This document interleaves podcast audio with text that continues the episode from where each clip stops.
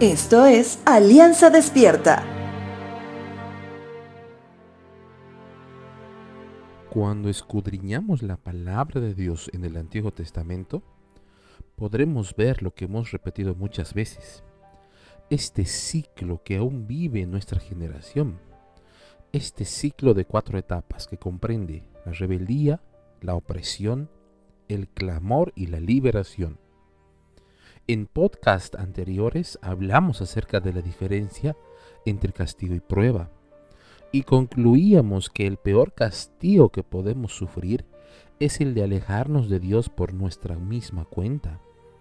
Ese alejamiento que dentro del ciclo del que les hablamos se puede reflejar muy bien con el de la rebeldía.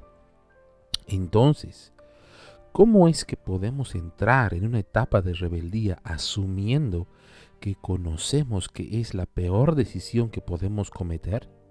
Bueno, algunos dicen que la memoria es corta. Y no hablo de la memoria solamente de una persona, sino de lo que se transmite de generación en generación. En el segundo libro de Crónicas, Antiguo Testamento, como ejemplo, podemos encontrar los relatos de cómo ciertos reyes se comportaron. Relata su ascendencia, la edad, cuando empezaron a reinar y cómo les había ido ante los ojos de Dios. Podemos encontrar a un rey Amasías, Usías y Jotam, que hicieron lo que era agradable a los ojos de Dios, usualmente como herencia de los padres como si fueran los hijos de los pequeños aliancistas, formando sus corazones hacia Cristo desde pequeños. Pero les digo algo, no todos hicieron así. Segundo libro de Crónicas, capítulo 28, verso 1, dice lo siguiente. Acaz tenía 20 años cuando subió al trono y reinó en Jerusalén 16 años. Él no hizo lo que era agradable a los ojos del Señor, como sí lo había hecho su antepasado David.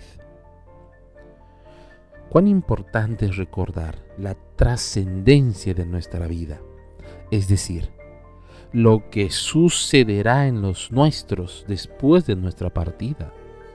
Llegar hasta la estatura de Cristo es el de imitar su forma de vida como hombre algo que sí es posible.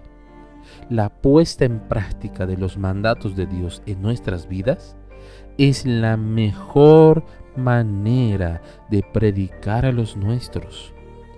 Corazones que también se van formando para afrontar su etapa de adultez. Deleita a Dios con tus actos y así también lo harán quienes vienen después de ti.